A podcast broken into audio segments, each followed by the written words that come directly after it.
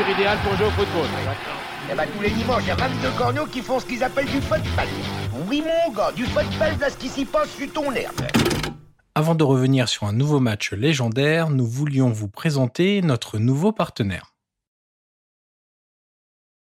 Bonjour à tous et bienvenue sur le 35e épisode de Soyez sympa rejouer. On se retrouve aujourd'hui pour évoquer un nouveau match de l'équipe de France de football. Au menu, du suspense, de la dramaturgie, un héros dans la nuit et une scène qui fait encore parler aujourd'hui sur fond de rivalité. Je parle bien sûr de la demi-finale de l'Euro 2000 entre la France et le Portugal. Avant de vous détailler le programme complet, vous en avez l'habitude, petit tour de table avec autour de moi trois chroniqueurs pour refaire le match. Au niveau de la variété de ses coupes de cheveux, il est plus proche d'Abel Xavier que de Zinedine Zidane. Français dans l'âme, mais vivant dans le département accueillant le plus de Portugais en France. C'est le numéro 10 du site Genside. Bonjour Yannick Mercier. Bonjour à tous. Et eh, tu sais qu'à chaque fois, je me régale de ces présentations. Vraiment. Donc, et c'est euh, varié en plus. Et c'est très varié. Franchement, c'est très varié. Bravo. Analyste vidéo et podcasteur, il a analysé ce match la larme à l'œil. Le technicien portugais Paulo Souza occupant encore toutes ses pensées. Bonjour Florent Tognetti. Salut Johan, salut à tous. Il est l'homme des scandales, des affaires et des tricheries en équipe de France. Non, nous ne recevons pas Bernard de la Villardière, mais le rédacteur en chef adjoint d'Eurosport.fr. Bonjour Maxime Dupuis. Salut Johan, salut à tous. Et en effet, je suis hyper content d'être là pour, euh, bah, pour une victoire enfin. pour, exactement. Une fois, pour, une fois, tu viens pour un match cool. Tu vois, je me suis demandé, tu sais, en, préparant le podcast, je me dis bon, l'invité c'est Maxime, ça doit être France-Portugal 2016. Et en fait, euh, non, c'est une victoire. Super. Mhm. Et donc, notre hôte du jour, il est journaliste, podcasteur et homme de radio. Il évolue très souvent dans l'ombre. Il se cache derrière une voix, une plume ou des plats cuisinés. Allez voir son Instagram. Son rêve secret, nous le savons tous, c'est d'arborer la sublime coupe de cheveux de l'homme du match de ce soir, Abel Ravière. Bonjour Johan Crochet. Merci Yannick et je vois que le latéral droit portugais nous a beaucoup inspiré. Bien, on était obligé. Pour euh, ah, nos introductions.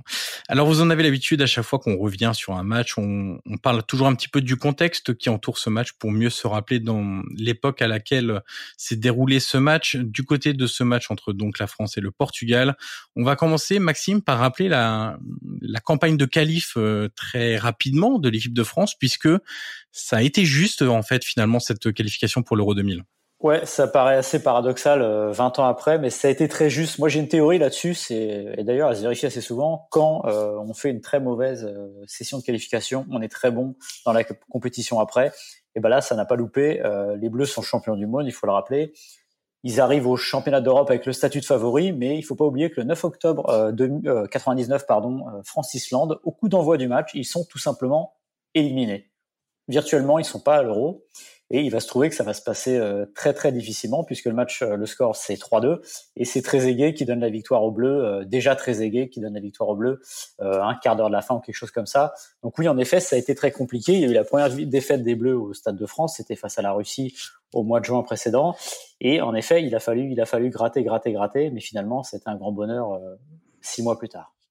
C'est vrai que cette campagne de qualif, au final, elle, a démontré des, des difficultés qu'on retrouvera peut-être deux, deux ans plus tard à la Coupe du Monde 2002 au final, euh, où là, euh, l'équipe de France passe totalement à côté. Euh, mais c'est vrai que finalement, on arrive à cet Euro 2000. Alors, dans un groupe plutôt abordable au premier abord. Alors, à l'époque, on va quand même rappeler, on va pas faire les euh, les vieux entre guillemets, mais à l'époque l'euro ne se disputait pas à 24 équipes. Euh, donc euh, le l'euro était difficile, c'est ce que tu es en train de dire. Oui, plus difficile. Une difficile. Voilà, il y avait plus de, de talents concentrés, il y avait plus de d'équipes fortes concentrées, euh, et puis il y avait aussi parfois des équipes qui passaient au travers. Tu le disais, Maxime, la France était pas loin de passer au travers.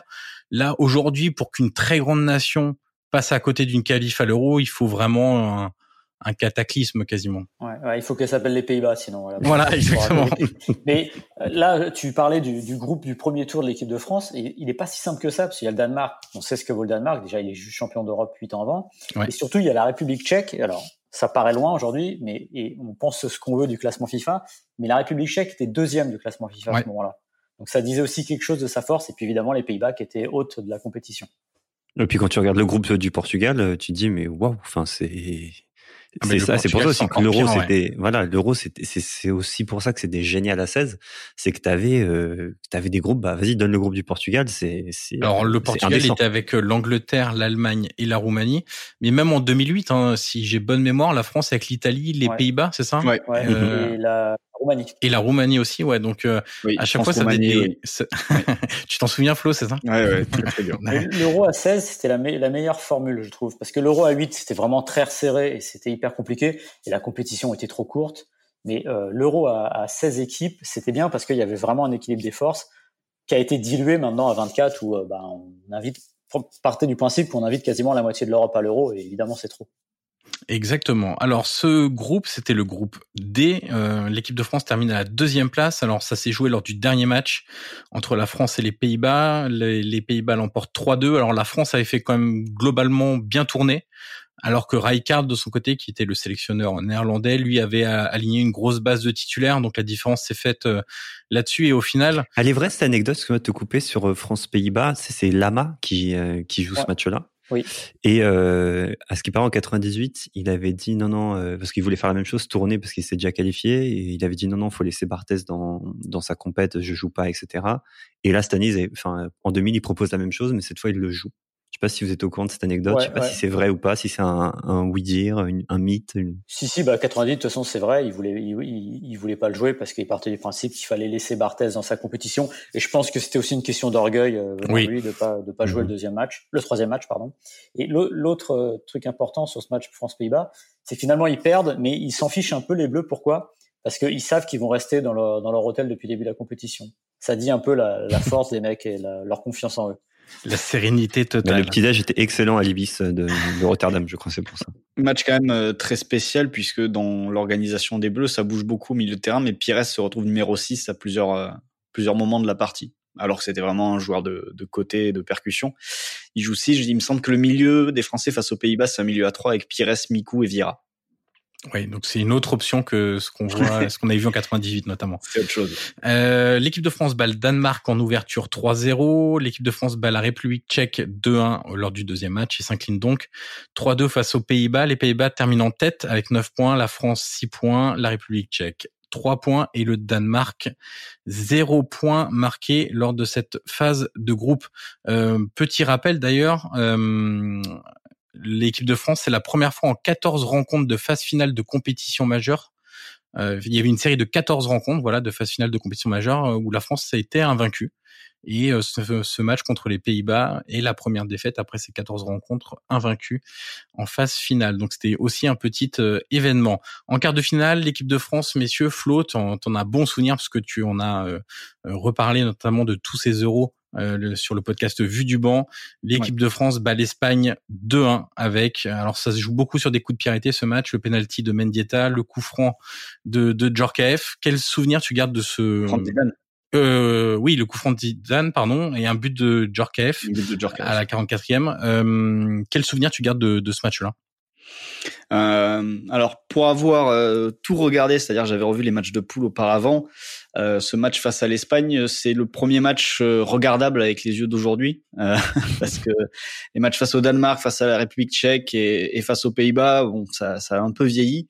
Et là, face à l'Espagne, il y a vraiment, euh, il y a, ça, ça tout, tout le monde défend, tout le monde attaque des deux côtés. Il y a vraiment plus d'intensité que dans la plupart des matchs de l'époque, euh, ou en tout cas qu'on peut revoir euh, sur ces, sur ces euros ou des ou des choses comme ça. Donc euh, match vraiment plaisant à revoir. Euh, on redécouvre euh, pour ceux qui veulent tenter tenter cette aventure, euh, on redécouvre euh, Pedro Munitis qui se retrouve euh, Ah oui. qui, qui fait vivre l'enfer à Turam pendant euh, une heure de jeu à peu près parce qu'il va sortir. Il va être remplacé euh, de manière assez inexplicable par le, le, le coach espagnol. Il me semble que c'est Camacho le sélectionneur. Et euh, d'ailleurs, Thuram dira après que que Mouniti c'est un des joueurs qui lui a posé le plus de problèmes alors qu'il paye pas de mine hein, quand on le voit C'était un super joueur, j'adorais ce joueur, moi. euh, Ouais, typiquement. ouais. Et euh, et un match euh, finalement assez enfin pas simple pour les Français d'autant plus que voilà, il y a le il y a ce dénouement final avec les Français qui mènent et le penalty de Raoul dans les dans les arrêts de jeu qui peut ramener l'Espagne à 2-2 et amener euh, tout le monde en prolongation avec le but en or et on ne sait pas ce qu'il aurait pu advenir derrière. Donc euh, non match euh, très plaisant si vous décidez d'aller sur Footballia ou des choses comme ça pour le pour le redécouvrir. C'est un match sympathique même si en face l'Espagne n'a pas encore. Je crois que Xavi est déjà dans le groupe espagnol, mais mais voilà, c'est pas encore c'est encore cette Espagne fin début année 2000 qui sort de, de l'Euro 2002 où elle s'est faite elle aussi voler par la par la Corée du Sud, peut-être même plus que l'Italie qu'on a rejoué il y a quelque temps. Mais euh, c'est l'Espagne un peu loose encore, tu sais, genre qui, ouais, c'est encore l'Espagne un peu tout ça, ouais, bien sûr. C'est ça. Bah il y a il y a Hierro, Guardiola, euh... Mendieta, et Mendieta qui, qui marque. Euh... Je vois pas Xavi dans l'histoire. Non, il, il, doit rester sur le banc, mais il me semble qu'il est dans le groupe euh, déjà à l'époque. Alors du côté du Portugal, la phase de groupe est idéale, pourtant dans un groupe compliqué avec l'Angleterre et l'Allemagne. Le Portugal bat l'Angleterre 3-2 avec un but somptueux de Figo. N'hésitez pas à aller le, le revoir, euh, une frappe en pleine lucarne euh, ou 25 mètres, euh, je crois, de mémoire, une frappe sèche. Euh, le Portugal bat aussi la Roumanie lors du deuxième match 1-0 et elle écrase l'Allemagne 3-0 lors du dernier match de groupe, ce qui fait que le Portugal termine premier avec 9 points, 7 buts marqués, 2 buts encaissés, 3 victoires, euh, bilan absolument incroyable. La Roumanie deuxième avec 4 points et donc l'Angleterre 3 points et l'Allemagne un petit point sont éliminés de cette Euro 2000 et on est là euh, pour ces deux équipes vraiment au très grand creux euh, de, de, de, ces deux équipes. Voilà, c'est 98-2000, euh, c'est c'est très très compliqué pour ces deux grandes sélections. Et en quart de finale, le Portugal, euh, qui avait eu la bonne idée de terminer premier, bat la Turquie 2-0 avec un doublé du fameux Nuno Gomez dont on va reparler. Alors, je m'attendais à une meilleure prononciation, tu vois. Et un immense match de Figo sur ce match face à la face à la Turquie. Ouais, exactement. Bah, Figo qui est un des meilleurs joueurs de cet Euro 2000 euh, euh, qui fait euh, de, de, très grosses prestations et d'ailleurs qui est un peu dans le c'est quoi c'est un peu le ouais quasiment le max de sa carrière au final parce que après chez les Galactiques il fait aussi des bons trucs mais mais derrière quand on regarde collectivement c'est plus compliqué à Madrid. Euh, donc là euh, c'est quoi tu, tu considères ça comme son bah il est Ballon d'Or en 2000 non? Ouais. Ouais ouais ouais tu tout simplement. oui oui bien sûr. Oui mais au-delà du, du, trophée où tu peux toujours tu vois. Euh, non, mais à l'époque, quand c'était journaliste, non, mais quand c'était journaliste qui votait, c'était pas trop scandaleux. non, mais là, je parle juste en termes d'importance et de performance sur le terrain, en fait. Non, mais quand t'arrives euh, quand t'arrives sur la demi-finale entre la France et le Portugal, c'est la demi-finale entre Zidane et Figo. Ouais. C'est c'est c'est ça quoi. C'est les deux mecs qui sont euh, au sommet euh, de, de, de leur art quasiment et dans leurs équipes euh, respectives. Enfin, Figo passe de, du Barça au Real et il passe, Zidane il passe, encore à la il passe à la fin de l'été. Enfin, il est il est encore au Barça pendant l'Euro ou pas? Parce que c'est quatre, c'est en 2000, donc c'est en gros c'est après l'Euro qu'il passe au Real. On est d'accord? Oui, c'est ça. Ouais. Ok. C'est ça. On va passer au compo, Maxime, l'équipe de France avec euh, bah, une base très classique. Barthez, Thuram de Sailly, Blanc, Lizarazu, Vieira, Deschamps-Petit, Zidane, Anelka, Henry. Finalement, Maxime, ce qui change entre 98 et 2000 essentiellement, c'est l'attaque qui est redessinée avec la jeune génération Anelka, Henry, Trezeguet au pouvoir. Ouais, exactement. On sait que l'équipe de 98, on va dire de manière caricaturale, une équipe forte défensivement et qui va, va, va générer son succès sur sa base défensive.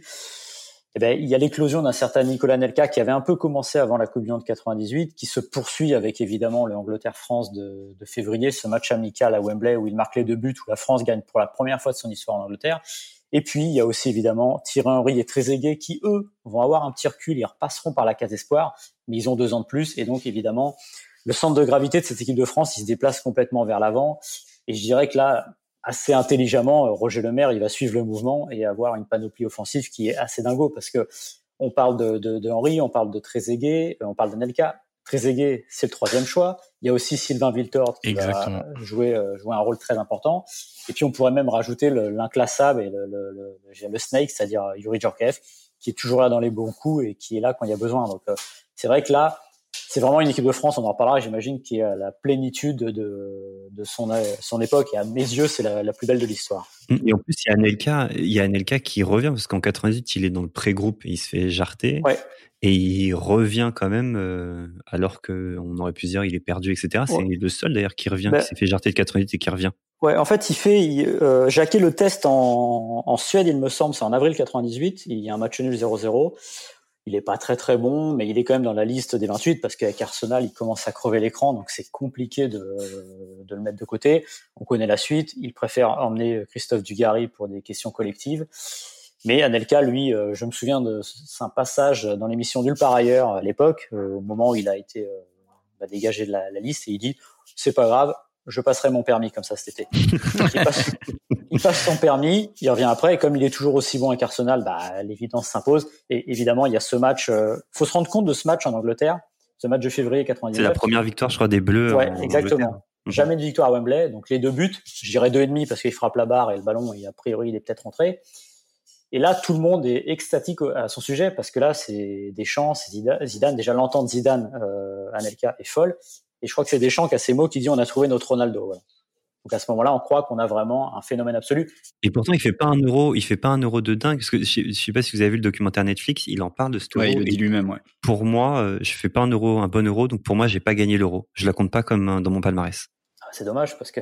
C'est con parce que c'est le seul truc ah qui. Enfin, bref, c'est pas le seul truc, hein, mais. Non, parce que dans ce cas-là, il faut pas qu'il compte sa Ligue des Champions parce qu'il était pas bon avant les demi-finales et tout ça. Donc, euh, non, mais il, est, moyen pendant 7 euros-là. Mais de toute manière, enfin, le constat, c'est un peu à l'image de sa carrière. C'est que c'était bien, mais ça aurait pu être extraordinaire. Et puis, euh, tu parlais des solutions sur le banc, euh, Maxime. Rappelons aussi que dans le secteur offensif, il y avait aussi Miku et Pires, ce qui fait qu'on a un secteur offensif à la fois en termes de création et de finition qui est absolument incroyable avec des profils très différents. Euh, très complémentaire aussi. Donc c'est vrai que cette équipe-là, par rapport à 98, elle avait un autre aspect, une autre, d'autres aspirations offensives aussi. T'as pas parlé du Gary dans les aspects offensifs? Oui, c'est vrai, j'ai oublié Christophe Dugarry, mais on y reviendra tout à l'heure. C'est terrible. Parce qu'il est titulaire en finale. C'est vrai. Euh, du côté du Portugal, alors je vais tenter les prononciations, vous m'en voudrez pas. On a donc Vitor Baia dans les buts, Abel Xavier en défense, Jorge Costa, Fernando Couto, Dimas arrière gauche, Vidigal Costinha au milieu de terrain, Sergio Conceição, Rui, Conceição, Rui Costa, Luis Figo derrière, Nuno Gomez. Donc là aussi, on est sur une équipe quand même de très très haut niveau avec des joueurs qui jouent dans les très grands clubs, euh, Figo, Rui Costa, euh, Couteau, euh, voilà, c'est des joueurs qui jouent. Victor Baia aussi. Victor Baia aussi, qui sont habitués à jouer dans les très grands clubs. Euh, Peut-être que Flo, on a commencé à en parler un petit peu de, de Figo, mais euh, euh toi qui as refait les, les euros, euh, quel type de joueur c'était? Qu'est-ce qui t'a marqué dans ce joueur-là? Qu'est-ce qui fait que c'est devenu un galactique? Voilà, fais-nous, dresse-nous un petit peu le, le, le profil de, de Figo bah c'est un, un joueur qui va qui va pouvoir résister à la pression à n'importe quel endroit du terrain, euh, qui avec le Portugal est très très libre de ses mouvements. Euh, certains vont se rappeler du, du Figo qui débordait surtout, qui centrait, qui avait une excellente qualité de centre. Là, avec le Portugal, il va il va être beaucoup plus libre. Il va il va permettre surtout au, Portugal de, de, rentrer dans les 30 derniers mètres adverses euh, avec sa capacité à sortir de la pression, à se mettre dans le sens du jeu, à l'orienter ensuite, puisque avec son pied il peut il peut toucher n'importe quelle zone du terrain depuis n'importe quelle position. Donc euh, c'est vraiment tout à l'heure je parlais du euh, de, de, de, la guerre euh, à distance avec Zidane dans la course au Ballon d'Or. Euh, c'est vraiment il est à il est à au Portugal ce que Zidane était à l'équipe de France, tout simplement. Mhm. Euh, il lui aura manqué les titres avec le Portugal pour euh, pour arriver au, au même niveau, mais c'était euh, c'était vraiment ça. Et quand tu vois en plus que dans le dans ce foot de l'époque, on en parlera après quand on rentrera un peu dans le, le détail du match, mais quand tu vois ce foot de l'époque où les espaces sont resserrés dès que tu veux rentrer dans les 40 mètres adverses et que surtout euh, et eh ben il y a assez peu de dépassement de fonction des milieux défensifs ou des latéraux euh, il faut, il fallait quand même énormément de qualité individuelle pour pouvoir se mettre dans le sens du jeu dans ces zones-là où il y a beaucoup d'adversaires qui t'attendent. Et donc euh, c'est là qu'un mec comme Figo pouvait euh, pouvait briller et va briller un petit peu sur cette demi-finale, mais les Français vont vraiment l'attendre et se mettre à plusieurs pour pour limiter son rayonnement. Alors messieurs, on va passer au match du coup au menu tactique de Flo. Euh, Flo, bah tu, tu parlais de du fait qu'il y avait très peu d'espace. Euh, au final, la première le premier regard qu'on a sur cette rencontre ces deux équipes qui se neutralisent avec deux grosses organisations défensives. Deux grosses organes défensives. Ouais, les Français sont en euh, sont en losange avec euh, Henri Anelka, vous l'avez dit tout à l'heure, Zidane devant ce, ce milieu à trois avec euh, trois gros moteurs avec des champs petits et Vieira. côté portugais, c'est c'est pareil. C'est Vidigal et j'ai perdu le nom du deuxième portugais dans l'axe. Costinha, ouais. voilà, Vidigal et Costinha. En fait, ce qui est marquant sur la première mi-temps, c'est comme comme je disais à l'instant en parlant de Figo, c'est que vu qu'il y a très peu de projections euh, et de joueurs qui vont prendre la balle et qui vont essayer de, de casser des lignes euh, en, en partant de derrière, euh, ce sont généralement des joueurs dos au jeu qu'on trouve dans les 40 derniers mètres adverses. Et donc, dos au jeu, ben forcément ils prennent une pression et ensuite il faut qu'ils réussissent à se retourner. Le temps de se retourner, il y a un deuxième adversaire qui vient dans la zone, qui vient les empêcher de jouer. Ce qui fait que c'est très compliqué euh, d'attaquer tout simplement, que ce soit côté français ou côté portugais en première mi-temps. Et, euh, et finalement, le but de Nuno Gomez, c'est vraiment une des. Déjà, c'est un but superbe et Mhm. pas facile à mettre. Non, mais c'est sur une plus- perte de balle en plus. Hein. Ouais, et en plus, c'est une des rares occasions de, de cette mi-temps. Quoi, c'est très très fermé. Il y a beaucoup d'intensité. C'est pas un match euh, ennuyeux. Euh, C'est-à-dire, il y, a, il y a beaucoup de duels, etc. Mais euh, les, disons que les, les défenses prennent vraiment le pas sur les attaques parce qu'en plus, tout le monde défend et tout le monde attaque d'un côté et de l'autre. Henri, Anelka et Zidane défendent beaucoup sur cette, euh, sur la première mi-temps et même sur l'ensemble du match. Moi, j'ai une question sur le. La, si on avait souvent le débat en France, euh, Djorkaeff, Zidane, c'est difficile de les mettre ensemble. Rui Costa, Luis Figo, vu que Luis Figo est pas un ailier dans le sens, euh, tu vois, il est moins explosif que quand c'est ça. Euh, est-ce, que- est-ce que genre euh, les faire jouer ensemble, c'était compatible? Comment, enfin, tu vois, comment toi t'as analysé un peu ce match et aussi toutes les compètes qu'ils ont pu faire ensemble, notamment l'Euro, quoi, entre Rui Costa et Luis Figo? Bah, euh, j'ai j'ai pas vu énormément de. Après le dans l'organisation des, des deux, c'était vraiment. euh, C'est vrai que contre c'est ça où je voulais vraiment côté. Euh, Luis Figo était dans une sorte un- une sorte de faux ailier. Ouais, comme Zidane un peu, parce que Rui Costa, c'est un vrai 10 à l'ancienne, quoi. C'est Hum. avec les chaussettes baissées, etc. Enfin. Bah, il a. Rui Costa, oui, oui, oui, Rui Costa, bien sûr. C'est c'est vraiment le pour reprendre euh, l'expression italienne, c'est le, le trequartista, le, le trois quarts. Mhm. Johan, c'est ça. hein? C'est ça. Et donc c'était vraiment ce, ce, ce gars-là qui va qui va briller particulièrement dans une solution derrière deux attaquants à la pointe d'un losange, etc. Quoi. Rui Costa, c'était vraiment ça. Figo avait ce côté euh, quand il était un peu plus jeune, euh, cette, cette possibilité de devenir euh, un pur ailier, de déborder, de centrer. Et là, là où il en est, c'est il rentre plus à l'intérieur. C'est une sorte de de faux ailier qui va rentrer à l'intérieur, se, se rendre disponible entre les lignes et dans des zones compliquées pour faire avancer le jeu de son équipe en, en jouant sur ses qualités techniques. Alors Flo, on a dit que c'était deux équipes qui se neutralisaient. Qu'est-ce qui fait qu'à un moment donné, ça va basculer dans le bon sens pour l'équipe de France? Bah, le début de la deuxième mi-temps, euh, les Français vont chercher beaucoup plus haut euh, qu'en première. Euh, bah, ils sont menés, hein, tout simplement. Ils sont menés, ils sont dos, vraiment dos au mur, parce qu'en face, les Portugais n'ont quasiment rien concédé. Et quand on est dos au mur, qu'est-ce qu'on fait? Ben, On essaie de jouer un peu plus haut, de, de maintenir l'adversaire dans son camp et de le mettre sous pression. C'est vrai que pendant une dizaine de minutes, en début de deuxième mi-temps, les Portugais n'arrivent tout simplement pas à sortir de leur moitié de terrain, quasiment. Je crois que la première incursion portugaise en deuxième mi-temps, c'est, je crois que c'est Figo d'ailleurs sur un, un, centre qui est sorti par Lizarazu, mais euh, mais c'est consécutif à un, un contre de, de, corner ou de coup de pied arrêté. Mais sinon, avant, pendant dix minutes, les Portugais voient pas le jour et les Français en plus vont égaliser parce qu'ils vont ils vont insister particulièrement côté droit entre Thuram, Vieira et surtout des appels en profondeur d'Anelka qui fait peut-être son meilleur, son meilleur match de l'Euro ce jour-là. Il doit bien aimer les, les demi-finales d'ailleurs, puisqu'il avait été euh, assez assez catastrophique lors du premier match face au Danemark, notamment. Mais euh, mais voilà, vraiment, ils décident d'aller d'aller chercher euh, leur adversaire plus haut que le Portugal ne va, puisqu'en plus le Portugal mène, donc ils sortent moins, et vraiment d'étouffer euh, d'étouffer les Portugais.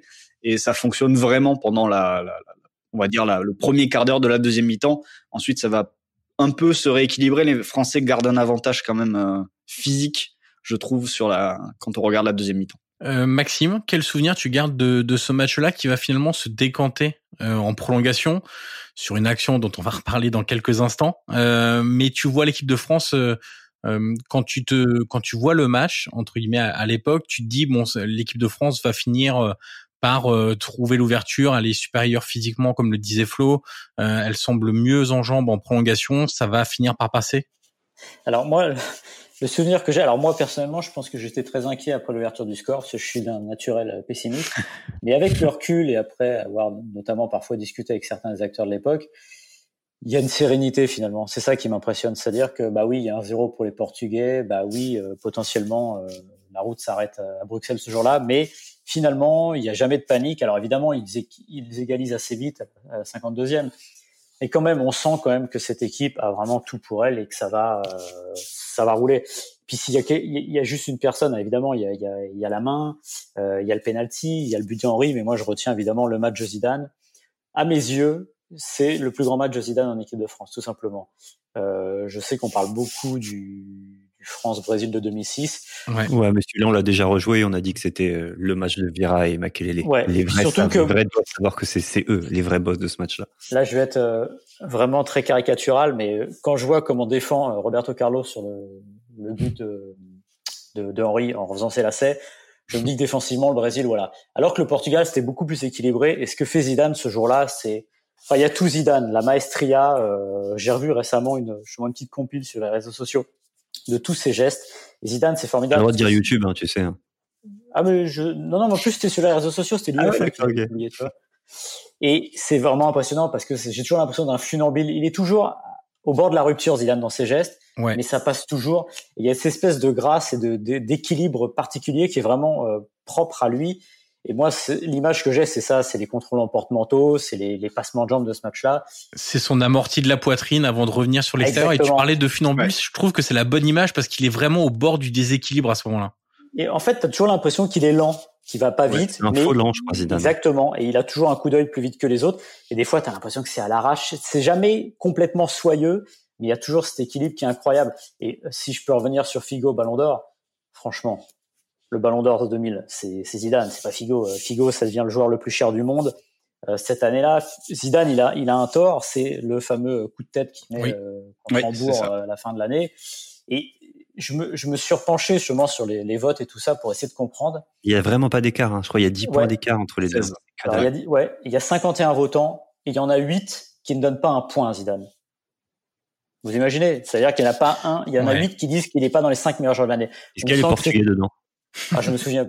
On sent que c'est une sanction finalement. Voilà, c'est qu'il a mis son coup de boule parce qu'on sait qu'à l'époque, le Ballon d'Or, on parlait beaucoup d'éthique, de, de, de, de, fair play. Bah, Zidane, il s'est un peu euh, sabordé là. C'est pas normal que Zidane soit pas Ballon d'Or en 2000 parce qu'il est le meilleur joueur cette année-là pour moi et de loin.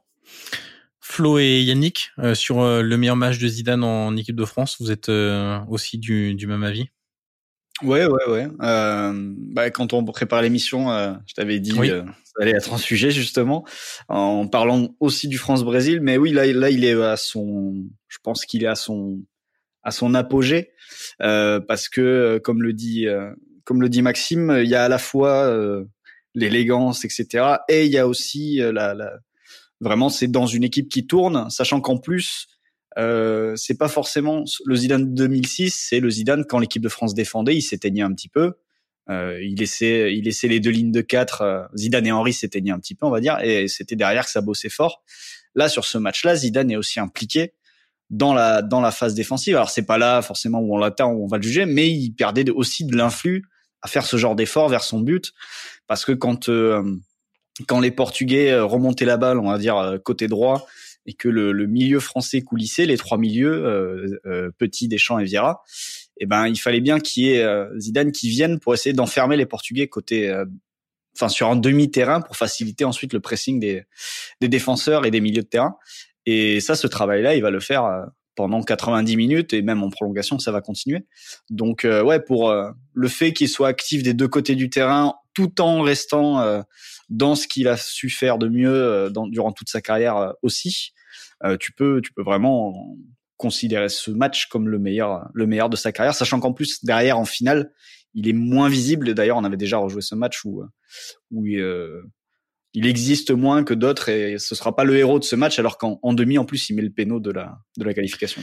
Moi ce que j'aime justement dans, Zidane, je sais pas si c'est celui-là son meilleur parce que j'ai vu moins de matchs que vous et je suis moins je suis moins un fin tacticien que vous, mais euh, ce, ce que j'aimais moi dans le Zidane d'après, euh, de, de 2004, de 2006, c'est le fait d'être beaucoup plus attendu, en fait beaucoup plus euh, attendu qu'il ne l'est en 2000. Il est attendu évidemment, c'est le numéro 10 de l'équipe de France championne du monde, donc évidemment c'est la star des Bleus, mais il est encore plus attendu après. Et, je me rappelle de, bah, c'est la Coupe du Monde 2006 où les Espagnols, parce qu'ils jouent en mmh Espagne en plus, donc ils jouent contre contre finalement ses coéquipiers, ils le connaissent tous par cœur. La presse dit qu'il va le mettre à, à la retraite, etc. Et dans ce match-là, il est ultra décisif mais euh, il est ultra décisif en moment de grand frère parce que il, donne des ballons aux autres, etc. Moi, il finit quand même par marquer. Et moi, j'avoue, j'ai ce souvenir de ce Zidane plus vieillissant, enfin vraiment à la, fin de sa carrière où je le trouvais en fait vraiment fort tout le temps. En 2004 contre l'Angleterre, il, il, met, il met deux buts à la fin. Euh, alors c'est pas un grand match, mais c'est le fait d'être, de pas avoir le pied qui tremble. Et je trouve que c'est ça aussi les, les, grands joueurs de, de jamais se rater. Et tu l'as dit, hein, il met un péno euh, contre contre l'Espagne, il met le péno contre le Portugal, euh, celui contre l'Italie contre l'Italie aussi. Voilà, moi c'est donc c'est peut-être un peu plus tard. Je sais pas si c'est son meilleur match, mais en tout cas c'est le souvenir d'un mec qui ne tremble pas en fait. Alors l'Italie, je parlais de 2006. Hein, euh, oui, oui, 2006, hein, j'entends, oui, moi aussi. C'est marrant parce qu'à lui, on lui reproche pas de mettre des penalties. quand je pense comme ça. Non, mais je trouve que 2006, en fait, c'est voilà. En fait, quand les Espagnols disent on va le mettre à la retraite, c'est le côté euh, ils le chambrent un peu parce qu'ils savent que c'est la fin. Il n'a pas été très bon avec le Real Madrid sur la dernière mm saison C'est vrai. Plus. On sait que c'est la fin. Euh, on a un petit peu peur pour lui. Et je me souviens qu'il y a des débats, même nous, on en parlait. Est-ce qu'on jouerait pas mieux sans Zidane avant la Coupe du Monde? Bon, on a eu tort. Et tant mieux d'ailleurs. Euh, et puis il y a évidemment à partir de l'Espagne euh, cette, euh, j'allais dire seconde jeunesse, ce, ce champ du cygne, pardon. Et je trouve que le Brésil, c'est c'est peut-être c'est son match le plus spectaculaire parce qu'il y a les gestes qui sont complètement dingues, il y a la roulette dès, dès, le début du match. Il leur fait ce qu'il veut aux Brésiliens, voilà. Non, mais il est spectaculaire, c'est parce que c'est parce que c'est le Brésil en face. Je hein. pense aussi, voilà. C'est juste ça, c'est parce que ça fait rêver tout le monde France-Brésil. Et, et, puis, bon bah voilà, les Brésiliens, c'est pas ça c'est pas c'est pas comment dire un scoop en disant que c'est pas la meilleure équipe défensive de l'histoire du foot. C'est là une des rares équipes de football qui peut gagner sur son potentiel offensif. Il y en a pas d'autres dans le foot. Ce qui fait contre le Portugal face à une équipe équilibrée, même si elle n'a pas le prestige du Brésil, c'est exceptionnel. Encore une fois, c'est ce que euh, tu disais tout à l'heure, c'est que ils sont ils, travaillent aussi dans sa demi son demi-terrain et il va aussi euh, bah, montrer la voie parce que encore une fois, on a souvent dit bah oui c'est pas un leader etc. Oui c'est un leader technique, mais il est là quand il faut et quand ça commence à tanguer, bah, contre le Portugal, il est là de A à Z pour le coup. Mais messieurs, avant de continuer, nous arrivons à la mi-temps de notre épisode. C'est donc le moment de laisser place à notre partenaire. On se retrouve juste après. Euh, alors on a parlé du meilleur match de, de Zidane en, en, équipe de France. Du coup, est-ce que Flo et, et, Maxime et Yannick, est-ce que cette équipe de France, alors c'est toujours un petit peu difficile, même au niveau sémantique, on ne sait pas trop quoi utiliser, la meilleure, la plus forte, euh, la plus spectaculaire, euh, la plus belle. Euh, voilà, il y a, y a, beaucoup de mots qu'on peut utiliser. cette équipe 2000, comment vous la qualifiez Comment vous la vous la rangez entre guillemets à la fois par rapport aux autres équipes de cette Euro 2000 euh, je sais que Flo, euh, toi, tu voilà, t'as as des choses à dire, notamment par rapport à la finale, euh, et puis aussi sur bah, l'ensemble des équipes de France qui ont brillé dans des compétitions. Moi, je laisse parler les experts, je vous donnerai mon avis à la fin, comme ça. je, vais, je, vais, un peu m'auto-spoiler, me citer, parce que j'ai écrit un article sur sur ça juste pendant pendant le confinement, 20 ans après évidemment la victoire. Et moi, je dis tout simplement que c'est la meilleure équipe de France de l'histoire. Voilà, tout simplement. La plus forte, je sais pas. Euh, 98, c'est très très fort, mais ils ont autre chose défensivement. France 84, euh, l'équipe de, de, Platini. Alors, ce qui est un peu différent, c'est que Platini écrase tout euh, parce qu'il est largement au-dessus et parce qu'il met 9 buts pendant un euro à 5, mhm. euh, à 5 matchs, qui est exceptionnel. Mais moi, je pense 3 du pied gauche, 3 du pied droit, 3 de la tête. Au passage. C'est exceptionnel. Je pense que là où elle est, elle, est meilleure, celle-là, c'est justement ce que va montrer la finale par l'absurde, c'est-à-dire qu'il y a une espèce de résilience absolue. Euh, rien n'est jamais perdu, toujours. Et euh, pour citer Bichente Lizarazu, lui qui préfère 98, il pense que cette équipe-là avait commencé à avoir un peu trop confiance en elle, parce qu'elle commençait à basculer sur le fait qu'elle était championne du monde, sur le fait qu'elle pouvait écraser tout le monde. Mais en 2000, c'est encore une force, c'est une force absolue, parce que justement, c'est une équipe qui ne panique jamais, qui est sûre de sa force. On a l'impression que euh, Roger Lemaire pourrait mettre n'importe quel joueur, évidemment j'exagère, bah, ça marchera aussi. Pour moi, elle est, euh, elle est exceptionnelle pour ça, parce qu'il faut pas l'oublier, là on l'a pas encore dit, mais elle va gagner la Coupe du Monde, euh, l'Euro et la Coupe du, pardon, la, Coupe du Monde puis l'Euro, et à cette époque-là, ce doublé-là n'est jamais réalisé. Il y a aucun champion du monde qui a fait la même deux ans après. Et en plus, il y a eu que l'inverse, je crois. Il y avait eu Euro, Coupe du Monde, c'était l'Allemagne, je crois. Exactement, 72-74. Et après, à chaque fois, ça ne passait pas. Là, ce qui est fort, en plus, c'est que le, enfin, je me souviens des, des réactions post-finale. Évidemment, il y a cette finale et cette finale, les, les, Italiens méritent de la gagner, logiquement. Il n'y a pas, il y a pas à chercher. Et quand on regarde le, le, le, tournoi, je me souviens toutes les réactions en Europe. Il y avait que les Brésiliens en Amérique du Sud qui trouvaient à redire. Mais tout le monde était émerveillé par cette équipe, qui trouvait qu'il y avait, voilà, c'est, moi, j'ai pas vu une équipe de France, euh, plus belle que celle-ci pour le coup, et même meilleure. Euh, Flo, de ton côté? Bah, hum, je sais pas, euh, j'ai du mal à la, à la qualifier. Euh, tout ce que je peux dire, c'est que euh, elle a beaucoup moins. C'est-à-dire quand on dit l'équipe de France championne du monde, championne d'Europe 2000, c'était la meilleure équipe du monde de loin, etc., etc. quand on regarde les faits, quand on regarde les, ouais, bah oui, je, bah, suis marge avec toi alors. Parce qu'elle a, elle a, elle a pas de marge pour avoir revu les matchs récemment. Euh, il y a et, tous les matchs d'ailleurs parce que même lors de la phase de poule, tu vois le match face au Danemark, ça se termine par un 3-0 euh, plutôt tranquille. Sauf que dans, il me semble que dans les dix premières minutes, les Danois ont trois énormes occasions d'ouvrir le score. Alors, euh, tu vas me dire, les Français se seraient réveillés après et ils auraient passé trois buts, ils auraient gagné 3-1 ou un truc comme ça tranquillement. Pourquoi pas euh, Face aux Tchèques, c'est un peu plus, un peu mieux maîtrisé parce qu'Henri marque vite.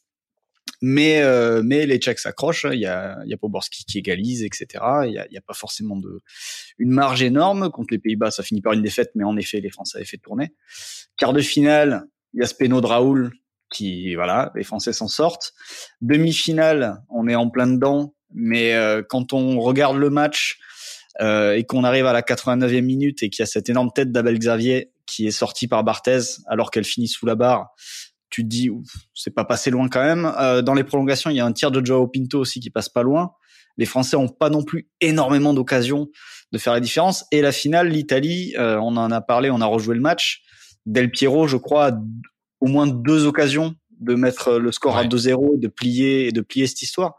Donc euh, pour une équipe aussi dominante, euh, en tout cas dans les dans les esprits, dans les mémoires, c'est une équipe qui avait très peu de marge. Alors le niveau était peut-être plus relevé à l'époque que lors de la Coupe du Monde 2018, 2018. Mais pour moi, en 2018, l'équipe de France, sur sa phase finale, a beaucoup plus de marge sur ses adversaires que l'équipe de France de 2000 en avait. entièrement d'accord avec toi. Est-ce que c'est le foot de sélection qui a baissé de niveau et, euh, et à l'époque c'était beaucoup plus relevé?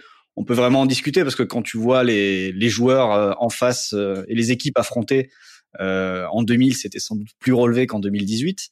Mais je trouve que l'équipe de 2018, quand elle gagne la Coupe du Monde, a plus de marge sur ses adversaires que l'équipe de France à l'Euro 2000.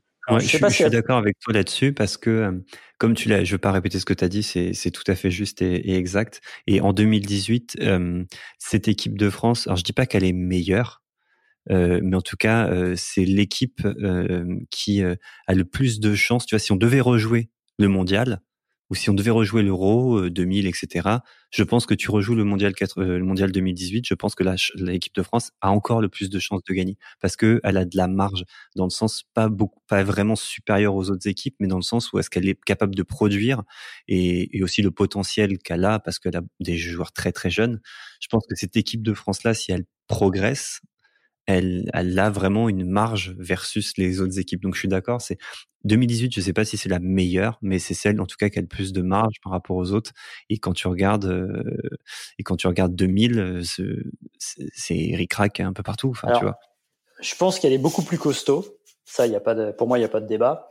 Mais je pense que quand même 2000 est euh, meilleur. C'est intéressant ce que tu dis sur jouer l'euro. Parce que quand j'en avais parlé avec Lisa Razou de la finale, il me disait, euh, 2000, il me dit, on n'avait pas de plan B. Et pourquoi ils n'ont pas de plan B? Parce qu'ils pensent qu'ils sont plus forts, simplement. Que ça va passer, parce qu'ils n'ont pas besoin de se renier, ça va toujours passer. Ah, mais c'est exactement ce qui se passe en 2000. Ils pensent qu'ils sont plus forts. Oui, c'est ça. Certainement aussi en 2000. Et c'est ce qu'ils font euh, tout au long du tournoi. Moi, je mets un petit bémol sur les 2-1 parce que je vais vous donner un exemple par l'absurde qui peut. Le score dit tout et son contraire. L'Espagne de 2010, elle gagne la Coupe du Monde en gagnant ses quatre derniers matchs 1-0, 1-0, 1-0, 1-0. Pourtant, tout le monde est là à dire c'est formidable, c'est exceptionnel. Moi, j'y étais, j'ai suivi les trois derniers matchs de l'Espagne. Euh, c'est contre le Paraguay, je sens, je, il me semble avec le penalty, c'est très très chaud. Euh, voilà, c'est sûr que on réécrit toujours l'histoire à l'aune de la victoire et euh, ça embellit toujours un peu. Je mets un petit bémol aussi sur le quart de finale parce que il y a un élément. Alors je suis pas, je suis pas dans la critique arbitrale, mais le match de Colina est absolument catastrophique. Et il y a une ou deux fois où les Espagnols peuvent se retrouver à 10, où ça change aussi la situation. Voilà. Moi, ce que je pense, pour vraiment pour conclure, c'est vrai que j'ai pas dit plus forte. Je pense que c'est la meilleure parce qu'elle a su aller au bout avec ses idées, avec son talent. En effet, ça aurait pu, il serait même dû ne pas passer, mais elle l'a fait et c'est ce qui magnifie encore plus euh, cette histoire-là pour moi. Après, c'est peut-être la plus belle, du coup, celle qui a le plus de panache, ou tu vois, c'est peut-être aussi ça, la plus romantique, celle qu'on aime le plus, tu vois, mais de toute façon, c'est un débat sans fin, tellement on pourra, pourra jamais savoir. C'est bien d'avoir ce, ce débat-là avec une équipe qui a deux coupes du monde et deux euros. Après, tu as aussi les, les scénarios qui, qui, font rentrer l'équipe dans, dans l'histoire, quoi. Le, le, but en or, la main d'Alex Xavier, le péno raté de Raoul, le scénario de la finale. Tout ça, ça fait en sorte que c'est beaucoup plus marquant qu'une victoire en 0 euh, face à la Belgique où tu leur laisses la possession. Ou... Exactement, tu as l'adversaire en fait, la Belgique, l'Uruguay, la Croatie, ça fait moins rêver. Et c'est moins ancré, on en parlera plus tard, mais le Portugal pour les Français et, les, et la France pour les Portugais, c'est aussi quelque chose de très particulier. Donc c'est aussi dernier, ça qui, qui un dernier truc sur euh, l'arbitrage. Autant face à l'Espagne, peut-être que les Français s'en sortent enfin euh, les Espagnols s'en sortent bien. Autant sur la demi-finale, il y a un tacle de De Sailly sur Rui Costa juste avant la mi-temps. je pense que même sans VAR, normalement, il y a carton rouge. Il est, il, y va pour tout, tout arracher. Je crois que c'est sur une, des rares erreurs de Vira, qui d'ailleurs euh, l'euro entier de Vira, c'est vraiment son installation dans l'équipe et euh, et il en sortira plus après. Mais ce tacle là de De Sailly, il, échappe, il échappe au carton rouge et c'était une France à, à 10 contre 11 en deuxième mi-temps menée 1-0 qui, qui serait revenu sur le terrain à ce moment-là. Je pense que ça aurait été beaucoup plus compliqué, même si ça l'a été. Mais euh, ouais, il, vraiment, il passe vraiment pas loin et Rui Costa passe pas loin de la fin de carrière, je pense aussi sur cette action. Si je peux dire une dernière chose au sujet de 2018 et 2000 euh, et 2000 d'ailleurs, moi j'étais j'ai eu la chance de les suivre en 2018 pour la Coupe du Monde J'étais le premier à dire que c'était formidable et en effet, il n'y a pas de hasard. Et comme je détestais qu'on parle de la fameuse chatte à des champs, parce que je trouve que c'est aberrant, on n'a pas de chance. Et je, je, je, pars du même principe pour 2000, c'est-à-dire que quand ça bascule toujours du même côté, tout le temps, c'est qu'il n'y a plus de hasard, c'est qu'il y a quelque chose en plus. Ouais, je, je, partage ce point de vue-là euh, également. Euh, Yannick, tu as commencé à parler de la rivalité entre la France et, le Portugal. On va faire un petit point là-dessus parce que c'est évidemment euh, une donnée à prendre en compte. Alors ça n'a pas d'influence sur le match, mais c'est vrai que dans la façon dont la France, euh, les, les, les personnes en France l'ont vécu, les Portugais vivant en France l'ont vécu aussi, c'est une donnée qui est assez importante à, évoquer. C'est pas une rivalité, c'est en fait un, un accompagnement. Un comment dirais-je les quand je vais dire les Portugais et les Français, dans ce que je vais dire après, c'est pas genre qu'une question de nationalité, c'est les gens d'origine, on va dire portugaise, etc. Parce que quand on est né en France, on est on est français et basta, et peu importe d'où on vient. Mais c'est vrai que il y a une relation très particulière qui se qui se crée, qui se lie entre la France et le Portugal, et c'est historique. En gros, pour faire tout petit cours mini rapide d'histoire, c'est qu'au Portugal, entre, dans les années entre 30 et 70, il y a la dictature d'Antonio Salazar c'est en gros euh, voilà une junte militaire qui se prend au pouvoir et donc du coup qui va vachement quand même euh, rendre la vie au Portugal très difficile. Et ça jusqu'en 1974 avec la révolution des œillets etc bon ça je vous passe. Et donc du coup entre on va dire le milieu des années 50 55 57 et le milieu des années 70 tu vas avoir un peu moins d'un million de Portugais qui vont débarquer en France il faut bien comprendre, ça c'est très important, c'est que hum, quand on quitte son pays, c'est rarement par plaisir, c'est par nécessité en fait, c'est très souvent vital. Donc euh, les gens qui disent oui les immigrés machin etc. Non non, on quitte jamais la France ou le Portugal ou n'importe quel pays par plaisir. Sinon, ça s'appelle du tourisme. C'est pas du tout le, même délire. Non, mais voilà, que ça soit bien clair, que, les gens comprennent bien le, le principe d'immigration ou d'émigration de masse. Et donc, du coup, il y a un peu moins un peu moins d'un million de Portugais qui vont débarquer en France ce qui va être très bien perçu, notamment d'un point de vue politique, parce que c'est de la main d'œuvre. Euh, donc, dans un pays qui se construit euh, comme la France dans une période très euh, de prospérité euh, économique, c'est très important. Et donc, du coup, ce qui fait qu'en 75 à peu près, hein, tu as autour de, parce que les gens débarquent en France, puis après ils bougent, hein, tu as autour, selon plusieurs études, 750 000 Portugais ça devient la plus grande communauté étrangère du pays. C'est immense en fait. Aujourd'hui, les derniers chiffres qu'on a, même si on n'a pas trop le droit de compter les gens, etc., c'est environ il y a 1,5 million de quand je dis portugais, c'est des gens d'origine portugaise en France. Mmh et, et, ça, c'est important parce que tu as aujourd'hui, on est sur une deuxième génération de portugais. Euh, donc, ça veut dire deux générations de gens qui sont nés en France, hein, de parents ou de grands-parents portugais. Donc c'est tout ça, c'est une, une mise, en fait, on va dire une introduction à ce qu'est ce match-là en 2000 et ce qu'il est aussi en 2016 parce que voilà la finale de l'Euro c'est aussi très important mais en 2000 ça fait ça fait on va dire près entre entre 50 et 25 ans qu'il y a des Portugais en France. Donc une à deux générations. Donc France-Portugal c'est un derby. C'est un match pas comme les autres et historiquement, en plus, il y a plein de choses qui se sont passées avec les, les Portugais dans le, au football. Euh, je vous fais pas tout l'historique, mais il y a eu 25 matchs entre la France et le Portugal. C'est 18 victoires des Bleus. 18 victoires des Bleus. Mmh et encore, je vais une autre stat, c'est que il y a eu 18 matchs après-guerre, parce que je compte pas les matchs, enfin les matchs d'avant-guerre, il y a eu quelques victoires, etc., mais on s'en fout un peu. 18 matchs après-guerre, donc par rapport aux gens qui viennent euh, en France, donc après les années 45-50, euh, c'est trois défaites seulement de l'équipe de France, 73-75 et 2016. Donc au moment de 2000, il y a plein de gens qui n'ont jamais vu le Portugal gagner contre la France. Donc il y a aussi ça qui est, qui est très important. Euh, en 84. Et puis, il y a le, oui, il y a l'Euro 84, c'est ça aussi qui, qui, joue beaucoup et qui reste dans les mémoires. L'Euro 84, c'est c'est le premier match officiel entre la France et le Portugal. Avant, il y avait que des matchs amicaux. Et matchs amicaux, clairement, on s'en fout. Enfin, on s'en fout. C'est pas c'est pas important. Et ce match-là, il va en prolongation. La France euh, la France va gagner son premier titre. Hein. Donc c'est quand même très important. Le Portugal n'a rien. Donc c'est deux équipes qui n'ont rien, qui n'ont rien gagné. La France mène un 0 le Portugal égalise, le Portugal non pas en prolongation, marque pendant la prolongation de 1. Et là, et on est en France, hein, c'est l'Euro en France, ça se passe au stade Vélodrome, et, et il faut un miracle pour que la France égalise, un doublé de Jean-François Domergue, ok. Et à la 119e minute, t'as Tigana qui fait une épopée fabuleuse. Et il s'arrache comme jamais et il donne un but à Platini plein de sang-froid qui marque vraiment à la 119e, enfin le Vélodrome qui explose. Et pourquoi c'est très important et c'est fédérateur dans, l'histoire de, des Bleus, c'est que ce match-là, Tigana, et c'est Platini qui l'explique après, il dit, euh, Tigana nous a dit, j'ai toujours perdu au péno, c'est hors de question que j'aille au péno, euh, on y va à fond, ou tant pis on en prend un en contre, mais voilà. Et donc cette histoire-là aussi forge pas mal de choses, ce qui fait qu'en 2000, bah, les Français gagnent encore, gagnent encore, euh, ils gagnent en 2006 aussi. Et je me permets juste de te couper euh, Yannick un instant, parce qu'on profite d'avoir Maxime avec nous et comme euh, on, l'a beaucoup fait parler sur des des scénarios un peu catastrophes avant cet épisode. Maxime, ce match de l'Euro 84, tu vois, on parlait du plus beau match de Zidane, on parlait de la plus belle équipe de France. C'est quand même parmi les matchs allez, on va dire, les plus spectaculaires de l'histoire de l'équipe de France. Ouais, c'est un déclencheur aussi, parce que euh, tu l'as dit, Yannick, c'est une équipe qui n'a pas gagné, c'est une équipe de France qui, était, a fait une demi-finale de Coupe du Monde deux ans avant, et qui se retrouve à Marseille face, face au Portugal, et qui a a priori tout pour elle. Et là, c'est un scénario. C'est peut-être, je suis en train de réfléchir en même temps dans le, dans le scénario des demi-finales de l'équipe de France, voire même des matchs. Il y a le France-Argentine, le huitième de 2018, mais ça fait partie des matchs euh, de comment dire de compétition internationale les plus les plus fous de l'équipe de France.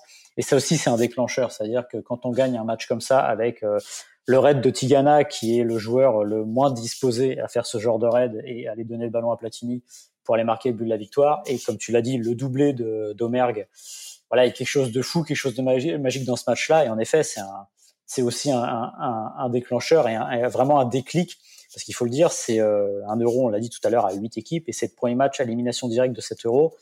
Et ça commence par ça, entre guillemets, juste avant la finale. Donc c'est formidable. Et je voudrais ajouter juste un petit truc sur les, les France-Portugal et l'engouement de cette affiche-là.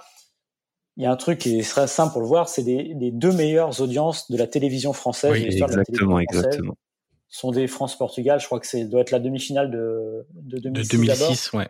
Et après 2000, donc ça quand même ça dit long. C'est pas des finales de Coupe du Monde, c'est pas autre chose. C'est à chaque fois des France-Portugal. Et je crois que la finale de 2016 est pas très très loin non plus. Donc ça montre un peu l'importance de ce match-là euh, dans l'Hexagone. Et puis tu as même des, filiations de, de, joueurs aussi. Tu as plein de joueurs d'origine entre guillemets portugaise ou tout simplement des joueurs, enfin tu vois, genre Anthony Lopez, Rafael Guerrero, qui sont portugais sportivement, mais je crois qu'ils sont français, euh, on va dire de manière euh, citoyenne. Faut pas mal prendre ce que ce que je dis, mais genre Anthony Lopez, il a fait toute sa carrière à Lyon, etc. Je je sais même pas s'il est né au Portugal, je crois pas d'ailleurs. donc c'est c'est euh, t'as Griezmann dont le grand-père ou la, le grand-père, je crois maternel est portugais. Bah, évidemment Robert Pires. Je crois que t'as Pedro Martins aussi qui sont dans dans ce délire-là. Donc il y a, y a vraiment une filiation aussi de joueurs qui ont été dans l'un ou dans l'autre euh, côté. Et ces, et ces vagues d'immigration-là euh, ont souvent euh, énormément servi la France. tu as évidemment Zidane, tu as eu avant Coppa, tu as eu Platini avec l'Italie. donc c'est en fait l'histoire migratoire des pays euh, génère également beaucoup de d'histoires sportives parce que ce sont ces hommes-là et ces hommes qui se qui s'intègrent dans une société, euh, dans un nouveau, on va dire, dans, dans de nouvelles frontières et font l'histoire de, de ce pays-là. C'est le, football, c'est l'exemple parfait d'intégration euh, de de ces vagues d'immigration. Alors sur la rivalité sportive, Yannick, il y a aussi une chose, c'est que moi, il y avait quelque chose qui m'avait beaucoup marqué. Donc là, on parle de l'Euro 2000 avec cette fameuse main hein, d'Abel Xavier. C'est la 117e, hein, je crois, hein, c'est ça? 117e euh, minute, euh, qui est considéré comme une injustice au, Portugal ou pour les supporters portugais de manière euh, plus générale. moi, j'ai souvenir après la demi-finale de la Coupe du Monde 2006 où il y a encore un litige arbitral lié au penalty accordé à Henri, qui décide le match d'ailleurs finalement, parce que c'est le seul but du match. je me souviens de scènes au Portugal de gens qui criaient à l'injustice, qui euh, disaient bah contre la France c'est toujours la même chose, etc., etc. Donc il y a aussi une rivalité sportive qui s'est construite au fur et à mesure, au-delà de toutes les euh, de toutes les vagues d'immigration entre guillemets. Enfin, il y en a eu une essentielle dans les années 50-60 euh, et des personnes d'origine portugaise qui ont vécu, grandi en France, etc. Qui euh, voilà, euh, il y a aussi la rivalité sportive. Après, c'est un deuxième axe avec ces histoires d'arbitrage entre guillemets qui ajoutent toujours un petit peu de sel dans ces rivalités mais t'as pas que, enfin, tu vois, genre un match, tu, vas toujours le perdre pour une raison ou pour une autre. C'est ce qui te marque aussi, c'est ce côté, cette dualité en fait. Quand tu. Mais en fait, la, pièce, elle retombe toujours du bon côté euh, de l'équipe de France à chaque fois en demi-finale, l'Euro 2000 et la Coupe du Monde 2006. La pièce de l'arbitrage tombe toujours du bon côté, c'est-à-dire que euh, la main, bah, elle est sifflée alors qu'elle peut très bien ne pas être sifflée, et le penalty sur Henri, il est sifflé alors qu'il peut très bien ne pas être sifflé. Il y a, à chaque fois, il y a faute, tu vois. Il y a main et il y a faute. Donc en vrai, c'est juste que nous on retient ça et eux, c'est une question de lecture de prisme en fait. Et c'est normal. Mais ça a ajouté à la rivalité en fait. Bah, évidemment, évidemment, tu ne crées pas une rivalité que sur des mouvements migratoires. Sinon, euh, sinon on aurait une grande rivalité avec la Pologne aussi, avec, enfin, tu vois. Mmh c'est c'est c'est de la rivalité. Euh, on en parlait pour euh, pour des PSGOM, c'est elle se crée normalement, elle doit se créer sur le terrain quoi. Exactement. Alors messieurs, autre chose à rajouter sur ce thème, Yannick, ou pas du tout? Euh, non, non, bah, après on pourrait parler d'histoire euh, sur ce sujet-là, c'est juste passionnant, mais c'est ce qui fait que le football, c'est aussi, c'est pas que du ballon, et c'est pour ça aussi qu'on l'aime, c'est parce que ça engendre tellement d'autres choses pour comprendre tout ce qui se passe sur un terrain. Faut, faut avoir tout, tous les éléments, et encore, on n'a rien dit là, mais c'est, voilà, j'aime ce sport pour tout ça. c'est mon moment Miss France, pardon. Exactement. Alors, messieurs, on va passer euh, au quiz. Euh, ah, là, je vais briller, je le sens. Autour de ce match. Un petit, une petite pub, euh, parce qu'on a tourné récemment un, un, quiz. Alors, je sais pas s'il sera diffusé avant ou après celui-là. Après, je crois. Après, oui. Ouais, et ben pour une fois, j'ai été moins mauvais que d'habitude. C'est vrai, exactement. Euh, voilà, restez branchés. Alors, je vais vous donner des affirmations et vous allez. Euh, je pensais qu'on allait parler un peu plus de la main. Sinon, j'aurais dit quelque chose. Moi, ah, vas-y, dis-moi. C'est vrai qu'on n'a pas parlé de la main d'Abel ouais, ni de cheveux, ni rien du tout. Hein. Non, mais c'est juste que. Alors, moi, je suis très sensible aux fautes de main et je suis vraiment agacé par ce qui est devenu la règle, qui est complètement robotisée maintenant. Enfin, j'estime quand même qu'il n'y a pas scandale de siffler main euh, sur Abel Ravier. Ah non, pas du tout. Parce que Wilton, il, il, la met bien et elle peut presque rentrer. Hein. Ouais, et puis il aurait été gardien de but, Abel Ravier, il fait une belle parade là pour le coup. Exactement. Euh, j'avoue que bon, je peux comprendre l'émotion. Et c'est une demi-finale d'Euro. Et voilà, ça se joue à la 117e.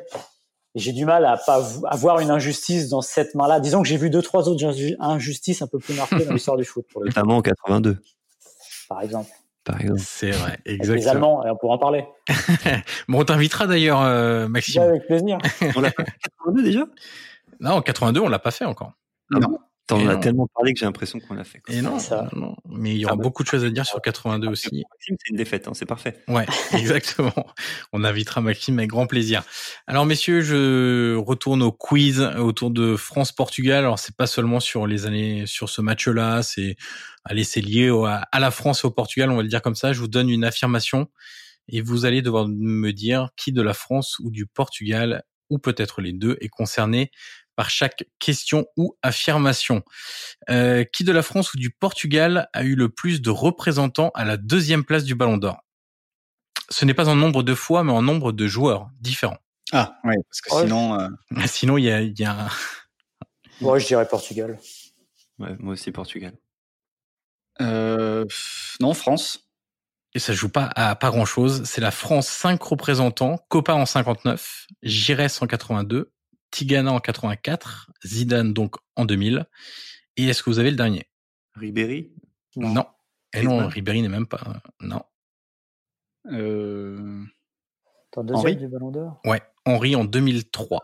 Ah oui. Exactement. Et du côté du Portugal, on avait Eusebio 62-66, Paulo Futre 87, Deco en 2004 grâce à la belle euh, épopée de Porto en Ligue des Champions. Et donc on a euh, Cristiano Ronaldo 2007, 2009, 2011, 2012, 2015 En nombre de fois. et 2018.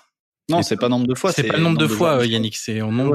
Ouais. L'énoncé n'est pas correct. hein. Maxime, je pense que tu es d'accord avec moi, l'énoncé n'est pas correct. Je l'avais précisé, ce n'est pas en nombre de fois, mais en nombre de joueurs différents. J'ai pas écouté.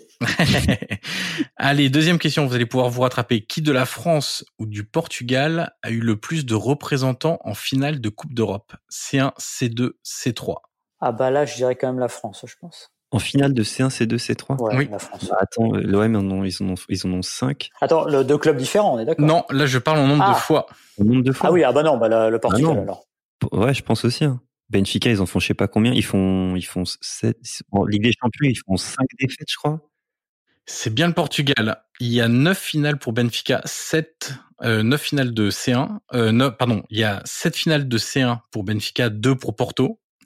Euh, ça fait 4 victoires sur les 9 finales. En C2, il y a 2 finales, une du Sporting, une du, euh, de Porto. Et en C3, il y a 7 finales. Porto en fait 2 et 2 victoires. Benfica, 3 finales, 0 victoire. Sporting, une défaite. Et le dernier club portugais, est-ce que vous l'avez Braga, Boavista Oui, Braga, c'est ça Braga, ouais. une défaite également. Du côté de la France, on va voir si vous êtes bons, messieurs. Ça va compléter un peu le, le quiz. Combien de, euh, de clubs euh, en finale de la Ligue des Champions? Alors, Deux. 1, 2, 3, 4, 5. 5. Ah, Maxime, t'es imbattable. Alors, euh, Maxime, je t'écoute. Euh, Reims, Saint-Etienne, l'Olympique de Marseille, Monaco et le Paris Saint-Germain. Et c'est tout bon. Combien de clubs français en finale de la Coupe des Coupes? Euh, deux, deux Attends, Ouais. Non, si, il y a Monaco aussi. Monaco Ouais. PSG. Ouais. Monaco PSG. Monaco PSG. C'est ça. Euh, donc une victoire et euh, deux défaites. Et en finale de Coupe de l'UEFA, Ligue Europa, on va l'appeler C3. Combien de clubs différents? J'en ai trois. J'en ai trois, ouais. Attends. J'en ai trois, mais. oui, Ouais, je crois trois, que ouais. c'est ça, trois, ouais. Qui sont Bastia, Bordeaux, Marseille. exactement. Et combien de victoires, messieurs? Ah, Un, zéro. ah, Ah, c'est là que ça coince. Donc le Portugal, c'est 18 finales de Coupe d'Europe, euh, C1, C2, C3 pour 7 victoires. Et, à part ça, c'est un petit championnat. hein. et en France, c'est ouais. 15 finales pour 3 victoires. Qui de la France ou du Portugal a eu le plus de joueurs ayant dépassé les 100 sélections avec leur pays? Euh, je dirais, je dirais la France. Ouais, Il y en a dirais la sept. France aussi. Oh là là, Sept et mec. bientôt huit. oh là là là, mais il a tout ce Maxime, c'est pas possible. Bah, tu lui as envoyé les Il a questions. tous sur- les... ouais, mais j'ai- il a peut-être un espion sur mon ordinateur, Non, je sais non, pas. mais en fait, bah, eh, je vais vous le dire. Bon, je le savais pour les sept, mais j'ai fait un article sur Giroud cet après-midi. donc. D'accord. Ok, Voilà. et bah du coup, je vais pas te demander les, les 7, on va voir avec Flo et Yannick. Les 7 qui ont dépassé les 100 sélections. De Saïd Deschamps. Thuram. Blanc. De Saïd Lloris. Deschamps, Thuram, oui, Blanc, non. Lloris. Blanc, non. Lloris, Lloris, oui. Euh, on en a combien là Euh, Vous m'avez dit, ouais, 4. Il vous en manque 3. hmm, euh, non. Henri les a dépassés. Henri, oui. Oui, Henri. 123. Il vous en manque 2. Vous m'avez donné Thuram, Henri, De Sailly, Lloris, Deschamps. Et les deux, à un petit indice. Les deux que vous avez oubliés, c'en est le même joueur. exact. Il y en a un quand même pour l'oublier. Zidane. putain. Mais oui, Zidane. On est con, ouais. Et le dernier, 109 sélections. 109. allez, il est dans l'équipe de l'Euro 2000. Vira. Ouais, exactement. Ah, bien. Patrick Vieira. Je- J'avais des doutes avec toutes ces blessures qu'il a eues en fin de carrière. Je savais pas si. Et le huitième sera donc Olivier Giroud, très logiquement. Euh, Portugal, il y en avait donc six. Cristiano Ronaldo, Luis Figo, Joao Moutinho, Nani, Fernando Couto et Pep. Donc c'est des joueurs assez récents pour le coup, qui voilà, qui étaient en- encore en sélection, qui y sont encore. Euh, il y a peu de temps. Euh, quatrième question. Michel Platini a inscrit 9 buts en phase finale de l'Euro. Cristiano Ronaldo en a-t-il marqué plus ou moins? En tout? Ou dans une édition Non, non, non, en tout. Parce que Platini, c'est en une seule édition, pour le coup, vous l'avez dit tout à l'heure. Bah, je crois que. Moi, je dirais moins. Je crois que c'est moins. Ouais, moi ça me parle pas. moi.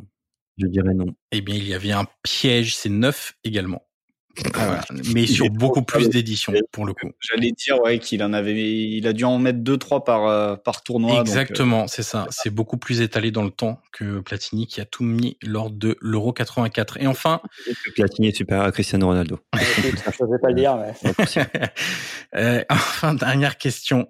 Pouvez-vous me citer les sept entraîneurs portugais ayant entraîné en Ligue 1 depuis le début des années 2000 Paulo Souza, Flo Bim. Oui. Jardim. Oui. Sao. Celui du Mans, là, je me souviens plus de son nom. Oh là là, c'était le plus dur. Hein. Je pensais pas que vous l'auriez si rapidement. Paulo Duarte et Sao, c'est bon. Euh... Paulo Souza, non Ouais, Paulo Souza, c'est bon, ouais. ouais. On a, on a quoi? On a Souza, Jardim, Duarte. Ouais. Et Sao, ça fait 4. Euh... Donc Jardim, c'est 195 matchs, Souza, Ricardo. 38 matchs. Non, Ricardo n'est pas portugais. Ah mais oui, je suis con. Ouais. Sergio Conceição, c'est 22 matchs. Duarte, c'est 15 matchs. Il vous manque quelqu'un à 34 matchs. C'est depuis quand? 2000. Ah, depuis 2000. J'avais Arthur Georges qui arrivait. Euh, si, le Nantais, là, Cardozo. Oui, Miguel Cardozo, 8 matchs, 8 petits matchs. Ah, il n'a pas duré longtemps. Non. il vous en manque deux, dont un très évident. Mais très, très évident. Très, très, très évident. Je vous donne un indice, ça se passe en dessous de la Loire. C'est terrible. Le silence. Je vous donne un autre indice, c'est en dessous de Montélimar. Ah mais c'est trop dur ça, Montélimar, je sais même pas où c'est moi. bah fallait mieux travailler à l'école. Hein. Ah non, mais je te dis. 14, 17, ok je gère, mais à Montélimar, je sais pas où c'est. ah messieurs, euh... on en parle beaucoup actuellement. Mais oui, évidemment. Sinon, c'est pas drôle. Bah oui. Bah, je sais pas. Ah, on en parle beaucoup, beaucoup. Hein. Je me suis arrêté à l'année la, 2000. J'ai même envie de vous dire qu'il est encore en poste en France. Oui, c'est ça qui est inquiétant. Et pas dans un petit club, messieurs. Ah, André Villas-Boas, putain. Et oui. Ah, oui. Ouais. Oh, mais stupide. Ah, mais là, là, ouais, là, vraiment, là, j'étais en train de chercher, mais je fais toujours un blocage. Je cherchais, je remontais depuis 2000, tu vois. Et il vous en manque un dernier. Ouais, euh, ouais alors pour le coup, euh, dans les clubs français de manière générale, Bastia, 3, ça vous dit quelque chose? Rue Almeida. Oh là là, c'est beau. Oh là là. Joli Flo, Rui Almeida, 12 matchs. Donc euh, voilà, en termes de longévité pour les entraîneurs portugais, c'est quand même pas très très haut. Alors euh, Villas-Boas, série en cours, j'ai envie de dire.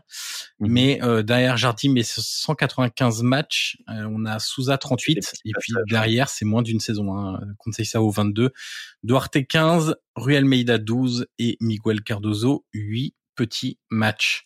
Voilà, messieurs, fin du quiz, fin de cet épisode dédié à France-Portugal, euh, demi-finale de l'Euro 2000. On va rappeler le soir parce qu'on l'a même pas donné une seule fois dans, dans ce podcast. 2-1 après prolongation, victoire de. On voulait pas. Exactement, euh, victoire de l'équipe de France. On vous conseille de, de le revoir ce match parce qu'il y a quand même beaucoup de, comme vous l'avez vu, euh, comme vous l'avez entendu dans ce podcast, il y a beaucoup de choses à dire, il y a beaucoup de choses à voir dans cette rencontre. aussi, voilà. Si oui, et puis regardez 84 aussi, et puis euh, vous pouvez éviter euh, éventuellement 2006 parce que c'est pas un super match pour le coup. Et 2016. Oui, 2016, puis 2016, euh, il paraît que la fin n'est pas terrible. Enfin, quand on est supporter de l'équipe de France, le début, le début est pas ouf et la le milieu est pas. Exactement, la fin de la série est pas dingue. Si vous aimez Moussa Sissoko, vous pouvez revoir ce match. Exactement. Et on a rendez-vous avec les Portugais à l'Euro encore. Ouais, exactement. Ouais. Ça paraît bizarre de penser à ça aujourd'hui, mais oui. Exactement.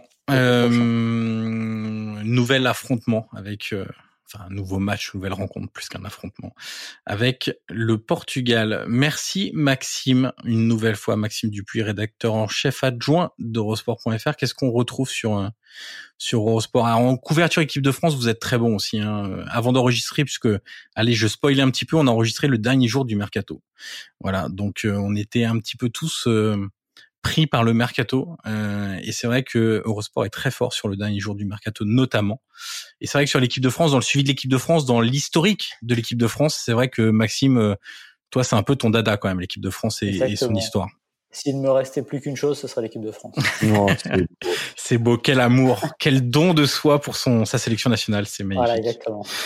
Merci Maxime une nouvelle fois, merci Yannick, merci Florent, et on se retrouve très rapidement pour un nouvel épisode de Soyez sympa, rejouer. À très vite. Salut à tous. Salut. Salut.